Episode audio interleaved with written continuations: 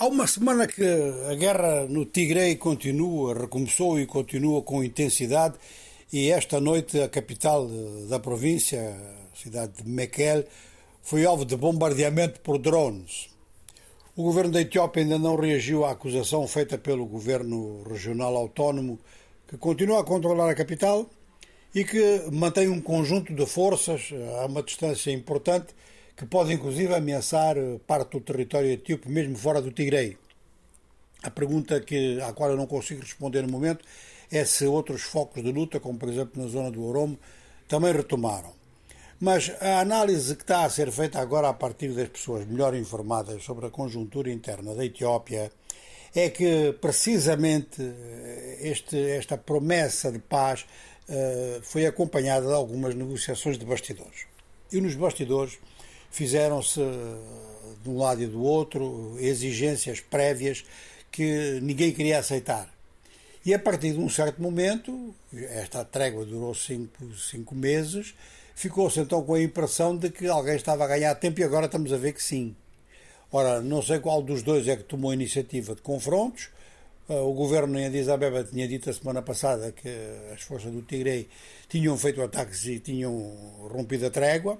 Mas o governo eh, de Mekele está a dizer o contrário, está a dizer que é o governo etíope que não aceitou exigências que são fundamentais, uma das quais é levantar o bloqueio humanitário à província e que, ao fazer isto, criou uma condição de conflito. Portanto, a situação do Tigre, na medida em que a província possa estar bloqueada do ponto de vista da ajuda humanitária, isto significa que ela vai estar bloqueada num aspecto fundamental que é aquele aspecto em que depois a população começa a julgar as suas próprias autoridades e começa, em parte, a considerá-las como responsáveis pelas péssimas condições de vida, pelas dificuldades de sobrevivência.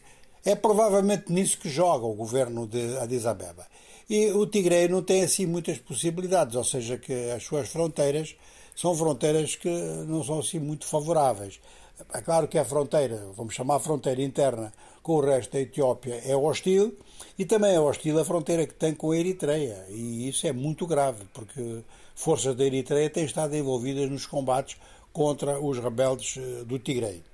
Ora, eh, se esta situação agora se prolonga, é provável que sim, ela vai criar novamente todos aqueles problemas humanitários, todos aqueles problemas de agressão à população civil. No bombardeamento com drones esta noite, há acusações de que uma das bombas caiu num hospital.